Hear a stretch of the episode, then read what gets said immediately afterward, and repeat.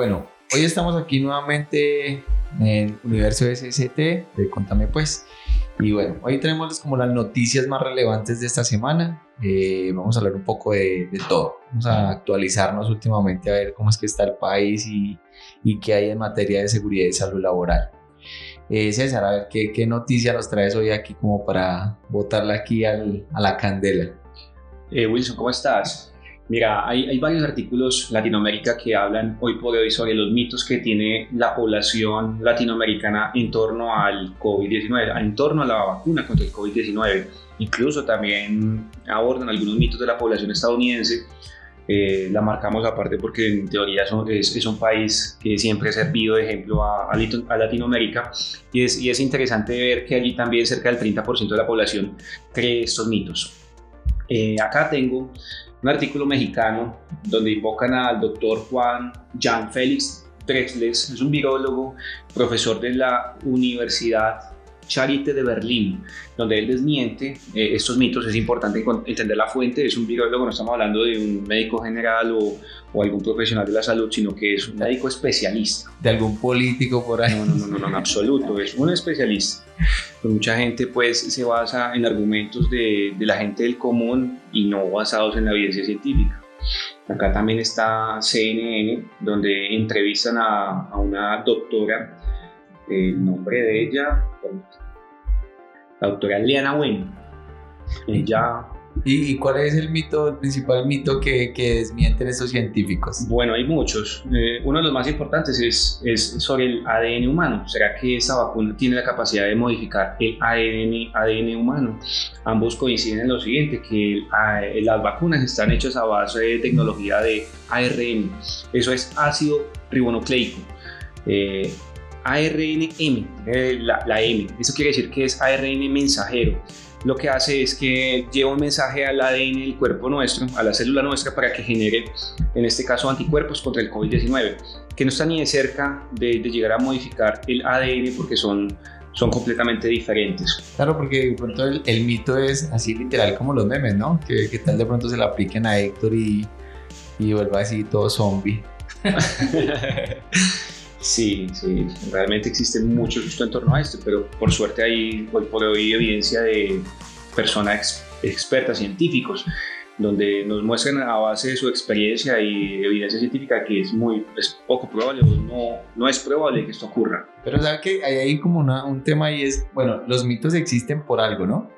Los mitos existen es porque de alguna parte la gente empezó a creer y de dónde más y todas las películas de...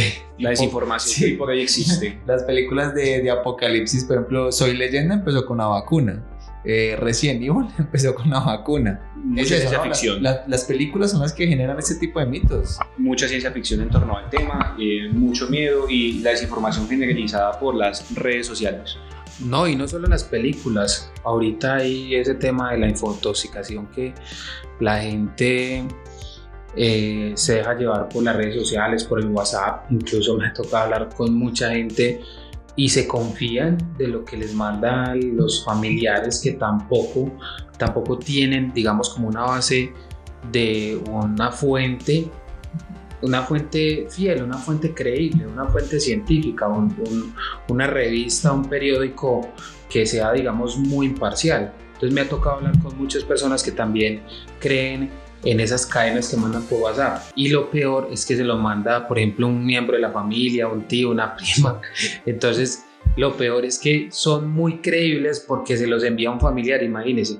Entonces me ha tocado hablar con mucha gente que piensan en, o, que, o que creen en todas esas cadenas que, que mandan por WhatsApp. Entonces, aparte de, de, esos mitos y leyendas que se crean por películas, ese tema de la infotoxicación que hay hoy en día me parece bastante controversial, muy delicado pues para, para la cultura, muy delicado para las creencias que está generando y la desinformación que hay en este momento.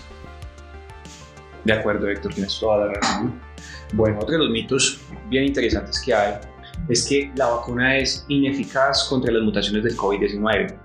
Entonces, al respecto, los, los, los dos eh, ponentes de estos artículos eh, mencionan que si bien pueden haber ciertas cepas que, que sean resistentes al, a los anticuerpos generados por la vacuna, se ha demostrado que muchas de las actuales vacunas tienen eficacia frente a las nuevas cepas del COVID-19. Si hay, por ejemplo, una noticia actual en Sudáfrica que se interrumpe la inoculación de la vacuna del AstraZeneca debido a, que la cepa mutante está siendo resistente, eh, continúa enfermando a las personas, pero pues eh, seguramente son cosas que pueden ocurrir, sin embargo nos alienta de que eh, las actuales vacunas sí están haciendo frente en otras partes del mundo, otras, otras vacunas sí están haciendo frente a, la pandemia, a, varios tipos de cepas nuevas. No, ahí el tema, pues no sé, creo que es algo muy complejo porque es que es muy difícil lidiar con, por ejemplo, vamos así, aquí está sacando la información de BBC y, y el tiempo pero pues la mayoría de personas únicamente tienen lo que decía Héctor, pues tienen es Facebook y lo que diga es Facebook lo creen. Entonces es muy difícil lidiar con eso y creo que a pesar de que las vacunas eh, se distribuyan a todo el país, lo cual también es irreal porque no van a llegar a todos los rincones, teniendo en cuenta las características de cada uno. Por ejemplo, la última que llegó, ¿cuál es? La que llegó hoy, por ejemplo, la de Pfizer. Bueno, otro de los mitos importantes que tiene la gente es que desconfían de la efectividad de la vacuna dada que esta fue desarrollada en muy poco tiempo y bueno, tiene razón en, desconfiar, dado que hay muchas vacunas que tardan hasta 5 años en ser desarrolladas. Sin embargo, lo que dicen los expertos al respecto es que ellos ya tenían cierta ventaja, había cierta ventaja ya en investigación frente a otros eh, virus respiratorios, otras pandemias, pues partiendo de esa base, se ha podido desarrollar estas vacunas en muy poco tiempo. Otro de los argumentos que, que él manifiesta es que como todo el mundo se paralizó, la comunidad científica se, se abocó solamente a trabajar en, este, en el desarrollo de esta vacuna, por lo cual eh, se descarta que, que, exista un impacto negativo de esta vacuna pueden ocurrir ciertas reacciones alérgicas, lo cual puede pasar hasta con una acetaminofén. Recomiendan 100% la aplicación de la vacuna. Y bueno, y, no, y es entendible pues que, que tengan, digamos, como estos estos conceptos o que estén como muy a la defensiva. Pero en fin, esos mitos igual no se van a eliminar porque unos científicos, unos ponentes han dicho esto hasta que pues no todo el mundo conozca la historia.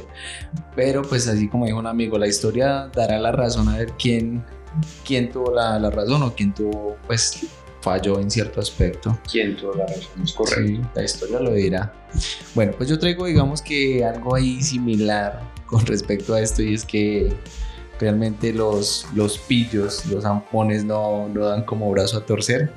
Y resulta que aproximadamente, sí, hace unos días, la semana pasada, sí, estamos a 15 de febrero, la semana pasada a Cúcuta llegaron 27 cajas de, pues, de, vacunas, ¿sí? productos de una marca que se llama Rendecivir. ¿sí? La cual supuestamente en teoría las investigaciones dicen que el, el destino era el mercado negro acá en Medellín. Imagínense, así va la historia. El caso es que estas vacunas fueron un medicamento que en su momento el expresidente Donald Trump empezó a promover Incluso creo que algunas personas de su círculo social y familiar se la aplicaron. El problema con esta vacuna es que no tiene eh, bases eh, de laboratorio, no tiene conceptos de registros sanitarios, no tiene pues no tiene grandes estudios. Lo complicado es que que por qué se volvió atractivo para los pillos, porque en promedio esas 27 cajas con esas vacunas tienen un costo aproximado, calculan, de 18 mil dólares, mm. unos 60 millones de pesos. Y eso fácilmente puede ser un medicamento ahí que a ellos les puede costar menos de un dólar. Por ahí redondear. Y lo complejo es que no solo llegó aquí a Colombia, sino que ya se encontró que hay rastros en Argentina, Ecuador, Brasil y Panamá. Y lo que más preocupa es que en México se encontraron laboratorios falsos donde la fabricaban mafias que pretendían interceptar los, los camiones con las vacunas reales. O sea, ya tenían todo el esquema de, cómo interceptarlos. Y ahí es donde me, me, vino a mí la inquietud cuando leí esta noticia y es hoy, toda esta semana, el tema de que las vacunas llegaban a Colombia, que no sé qué, pues todo el sistema de seguridad, el despliegue de carros, de policía, de todo, en últimas pues tiene sentido, es porque muy probablemente tenían información de que podía haber robo de estas vacunas. y lo complejo es que, mejor dicho, la piratería no se iba a esperar. No paga. Es increíble el poder que tiene la influencia de, de, de este expresidente o de cualquier persona con poder en el mundo para promover la desinformación. Es increíble y cómo eh, la AMPA eh, se beneficia incluso de esta mala información dada por una persona, un expresidente, eh, en pro de una vacuna que no tenía ningún tipo de fundamento científico. Claro, el tema es que estas vacunas, digamos que podrían ingresar al país siempre y cuando tuvieran registro en VIMA. Y el tema es ese, que INVIMA nunca les va a dar el registro porque no tienen bases de laboratorio, no tienen documentos, no tienen soportes que realmente digan que son válidas. Y lo curioso de la noticia, esto es de la revista Semana, dicen que a pesar de que esto se presentó, pues que ya se veía venir. Entonces por eso los esquemas de seguridad ya estaban como más bien prevenidos. Digamos que en cierta medida hay que apoyar que por lo menos ya sabían que algo iba a pasar y estaban haciendo algo. Porque también la cuestión es que, que esta vacuna eh, tiene efectos secundarios muy bravos. O sea, si la real básicamente te puede dejar el brazo doliendo dos días. Imagínese lo que podría hacer una falsa. Fácilmente lo mata o lo pone de cama un tiempito largo. Sencillo como el licor ilegal. Todo lo ilegal tiene sus consecuencias. El problema es ese que se incentive la ilegalidad. Pues que imagínese, por eso, es, por eso repito la frase que decimos mucho y que es, por eso es que estamos como estamos. Por eso es que tenemos una, una fama de ser un, un país, digamos, de donde a todo le sacan copia, a todo lo falsifican y las personas quieren sacar su tajado, su negocio de cualquier, desde cualquier lado, o sea, sin importar eh, la salud de, de, los demás, sin importar el bienestar del otro, pues hay, hay digamos, como a modo de, de, de aprendizaje, eh, vemos que la gente pues como que no, no aprende después de esta pandemia, después de que la gente está muriendo, siempre está buscando cómo, cómo tumbar al otro, cómo hacerle daño al otro, cómo quitarle la plática al otro. O sea, estamos, es, eh, eh, ahorita el virus es la deshonradez, la, la deshonestidad de, la, de, las personas, el querer hacerle daño al otro, imagínense, o sea, no, no nos ha enseñado nada la pandemia. Completamente de acuerdo, Héctor. Héctor, y entonces usted qué, qué, chisme nos trae hoy? Pues algo potente, ¿no? No, hoy traigo algo diferente. Me va a salir un poquito del virus y nos vamos a ir para la siguiente noticia y es Doradal, el pueblo que convive con los incontrolables hipopótamos de Pablo Escobar. Potente y de gran tamaño. Total. Vengo a cambiar un poquitico la, la mecánica, la metodología que estamos teniendo de las vacunas es una noticia que salió el 14 de, de junio de, y es que el corregimiento de Puerto Triunfo, ubicado en el municipio de Doradal, en este momento está inundado de una cantidad de hipopótamos. La gente en, esta, en estos momentos no sabe qué hacer. Al principio era una pareja que los trajo pues Pablo Escobar en los años 80, pero ya la cifra ha subido, ¿sí?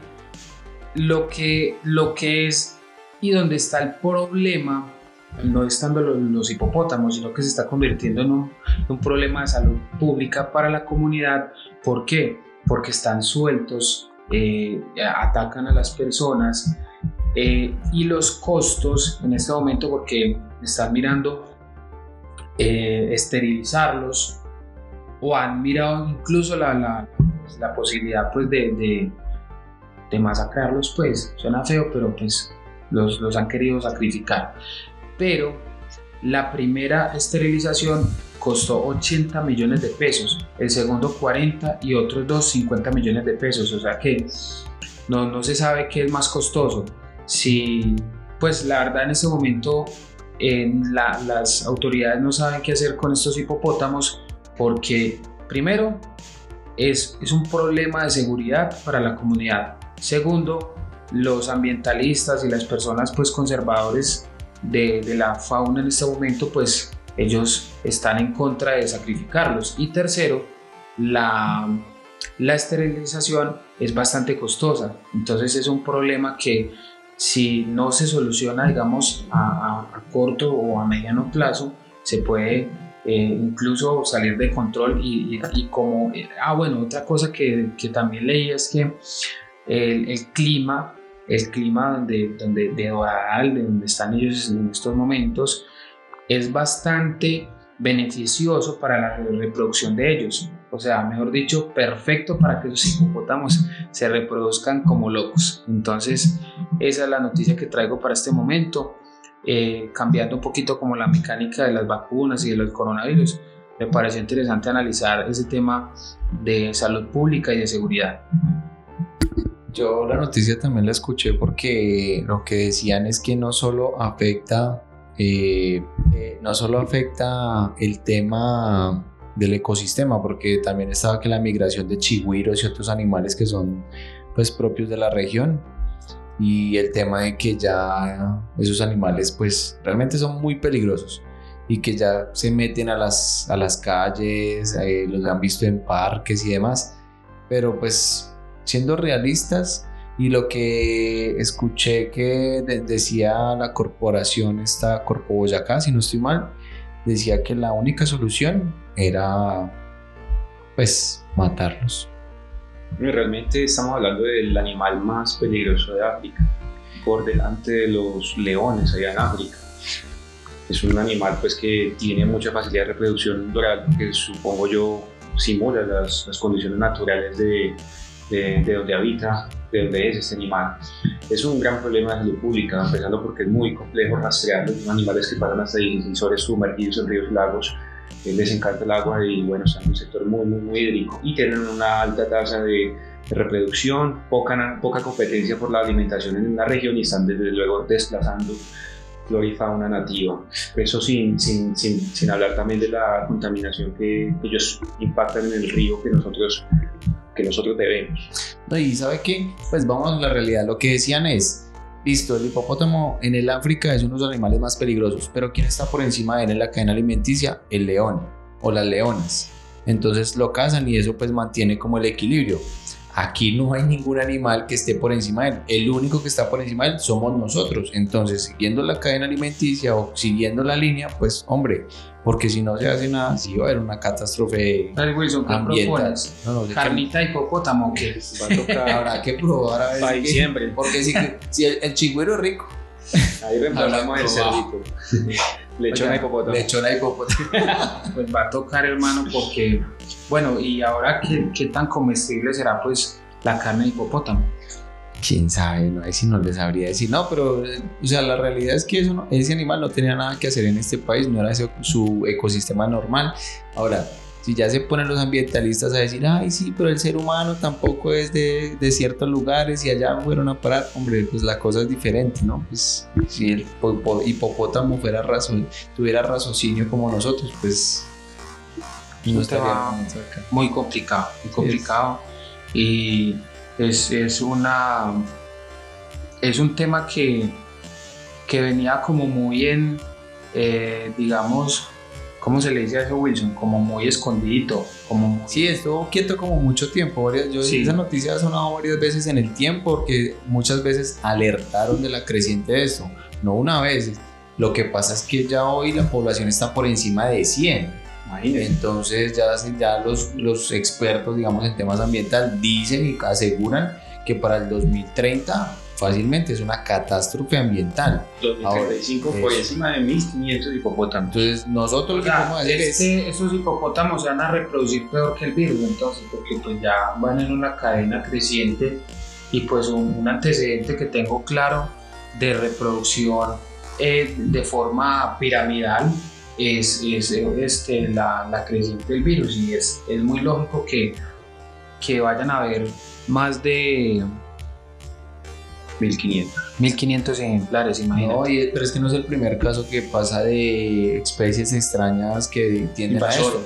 Imagínense también cuando fue lo de un pescado que también que se comía a los otros y que, mejor dicho, nosotros no lo podíamos comer, no se podía pescar para comerlo, pero si era un depredador brutal. Creo que era el pez tigre, algo así. Entonces, también. Sí, no es la primera vez que pasa. Bueno, en fin. Bueno, ha sido un placer que estar aquí con ustedes. Eh, recuerden todos los que nos escuchan que todo lo que hacemos y conversamos acá son opiniones personales. Cada uno puede eh, investigar, indagar sobre las fuentes de lo que mencionamos y las noticias que tenemos acá. Pero pues tratamos de traer un poco de información y simplemente dar nuestra opinión. Bueno, no, Wilson, muchas gracias por la invitación. Eh, ha sido un placer conversar de estos temas. Espero nos vemos la próxima sesión. Muchas gracias a ustedes por escucharnos, por brindarnos su tiempo, muy valioso tiempo. Nosotros también tratamos de dedicar un tiempo para investigar un poco, para mirar opiniones y llevar unas noticias eh, de forma muy amena para las personas que no tienen pues como a veces mucha oportunidad de, de estar leyendo, sino que nos escuchen en su, en su vehículo, de pronto en el trabajo, en algún descanso, o de pronto los que van en moto y pues eh, manejan sus intercomunicadores, pues también eh, que nos escuchen ahí. Es una oportunidad de actualizarse un poco en noticias. Eso sí, mucho cuidado pues ahí cuando vayan manejando. No se distraigan.